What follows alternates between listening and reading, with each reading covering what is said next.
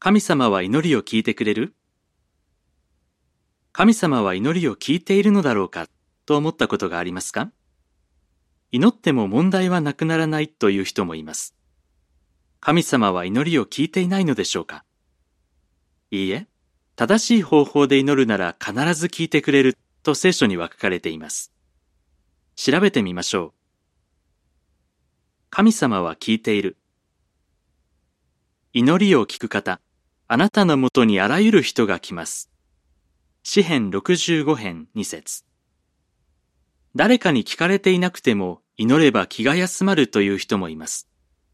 でも、祈ると心が落ち着くだけではありません。聖書にはこう書かれています。エホバは、ご自分に呼びかけるすべての人の近くにいる。ご自分に誠実に呼びかけるすべての人の近くにいる。助けを求める叫びを聞いてくださる。詩編145編18、19節脚中。エホバとは神様の名前です。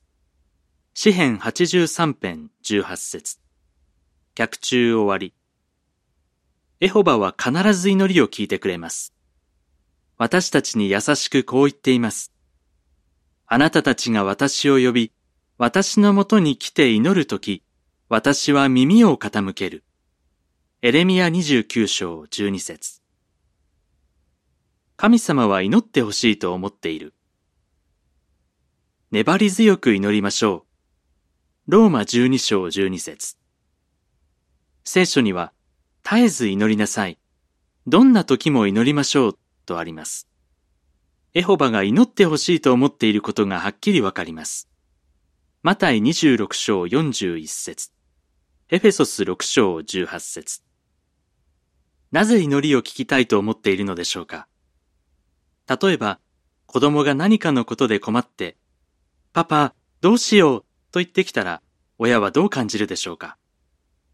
親は子供の願いや気持ちを知っていますが、子供が助けてほしいと言いに来ると、自分に頼っていることが分かって嬉しく思います。エホバも同じです。私たちが祈ると、自分に頼っていることが分かって喜んでくれます。神様はあなたを助けたい。心配事をすべて神に委ねましょう。神は優しく気遣ってくださるからです。ペテロ第一五章七節神様は私たちのことを愛し気遣っているので祈ってほしいと思っています。私たちの悩みや心配事をよく知っていて助けてあげたいと思っています。聖書に出てくるダビデは生涯中、何度も助けを求めてエホバに祈り、考えや気持ちを伝えました。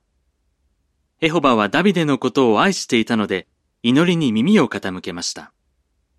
エホバは私たちのことも大切に思っていて、祈りを聞いてくれます。私はエホバを愛する。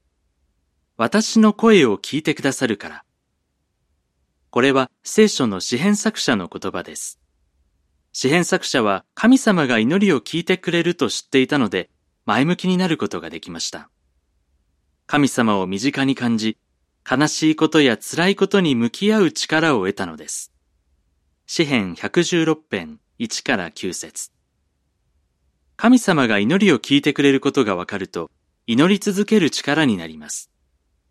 スペイン北部に住むペドロは、19歳の息子を交通事故で亡くし、深い悲しみに襲われました。助けを求めて何度も祈り、神様に気持ちを全部伝えました。どうなりましたか？ペドロはこう言っています。エホバは祈りに応えてくれました。仲間のクリスチャンを通して私と妻を慰め、支えてくれました。祈ったからといって息子が戻ってきたわけではありませんが、祈りはペドロと家族にとって大きな支えになりました。妻のマリア・カルメンはこう話します。何度も祈ったので、悲しみに押しつぶされることはありませんでした。エホバに祈ると気持ちが穏やかになりました。エホバは私の気持ちを分かってくれていると感じました。聖書の言葉や多くの人の経験から、神様が祈りを聞いてくれるということがよくわかります。でも、神様はどんな祈りでも聞いてくれるわけではありません。どんな祈りは聞かれませんか？記事の終わり。